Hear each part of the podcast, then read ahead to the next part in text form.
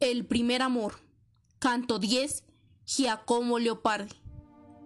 Vuelve a mi mente el día en que el combate sentí de amor por vez primera y dije, ay de mí si es amor, como acongoja. Con los ojos clavados en la tierra, yo contemplaba aquella que, inocente, mi corazón hizo vibrar primero. Ay amor, y cuán mal me gobernaste. ¿Por qué tan dulce amor debió consigo llevar tanto dolor, tanto deseo, y ni sereno, ni íntegro y sencillo, más lleno de lamentos y de afanes, bajó a mi corazón tanto deleite? Y dime, tierno corazón, qué espanto, qué angustia era la tuya al pensamiento junto al cual era hastio todo goce.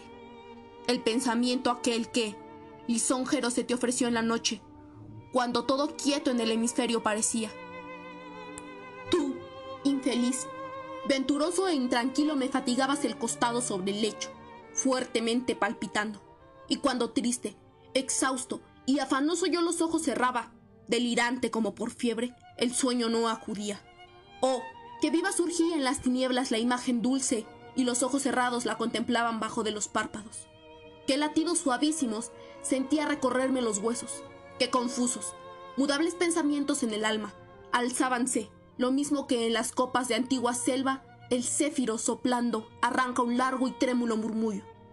Mientras callaba sin luchar, ¿qué hiciste, oh corazón, cuando partí aquella por quien pensando y palpitando vivo? Me sentía quemado lentamente por la llama del amor, cuando la brisa que la avivaba se extinguió de pronto. El nuevo día me encontró sin sueño, y al corcel que debía dejarme solo piafar oía el eterno albergue. Y yo, tímido, Quieto e inexperto en el balcón oscuro, inútilmente aguzaba la vista y el oído, esperando escuchar la voz que de unos labios debía salir por vez postrera, aquella voz que el cielo, ay, me vedaba. ¿Cuántas veces el vacilante oído plebeya voz hirió, y heló mis venas e hizo latir el corazón con fuerza?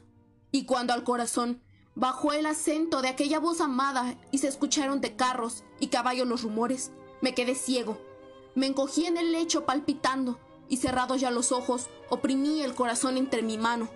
Luego, arrastrando las rodillas trémulas por la calle de estancia, tontamente decía, ¿qué dolor puede ya herirme? Amarguísimo entonces, el recuerdo se me emplazó en el pecho y se oprimía a toda voz ante cualquier semblante. Largo dolor mi mente iba minando, cual lluvia que al caer del vasto limpo melancólicamente el campo baña no sabía de ti, garzón de nueve y nueve soles, a llorar nacido, cuando en mí hiciste la primera prueba, y el placer desdeñado. No me era grato el reír de un astro, ni el silencio de la aurora, ni el bendecer del prado. También faltaba el ansia de la gloria del pecho, al que inflamar tanto solía, pues la borró el amor por la belleza. Desatendí el estudio acostumbrado y lo creía vano, porque vano cualquier otro deseo imaginaba. ¿Cómo puede cambiar de tal manera y que un amor borrará a otros amores? En verdad, ay de mí, cuán vanos somos. Mi corazón tan solo me placía y de un perenne razonar esclavo espiaba el dolor que lo embargaba. La vista fija en la tierra o abstraída, insoportable, me era ver un rostro fugitivo, ya fuese hermoso o feo, pues temía turbar la inmaculada, cándida imagen en mi mente fija cual la onda del lago turbe el aire. Y aquel, no haber gozado plenamente, que de arrepentimiento llena mi alma, y el placer de paso cambia en veneno. En los huidos días a mi mente estimula, que de vergüenza el duro freno a mi corazón ya no sujeta. Juro a los cielos y a las nobles almas, que nunca un bajo anhelo entró en mi pecho, que ardía en el fuego inmaculado y puro. Vive aquel fuego aún Vive el afecto, alienta en mi pensar la bella imagen de alguien, si no celestes otros goces, jamás tuve y solo ella satisface.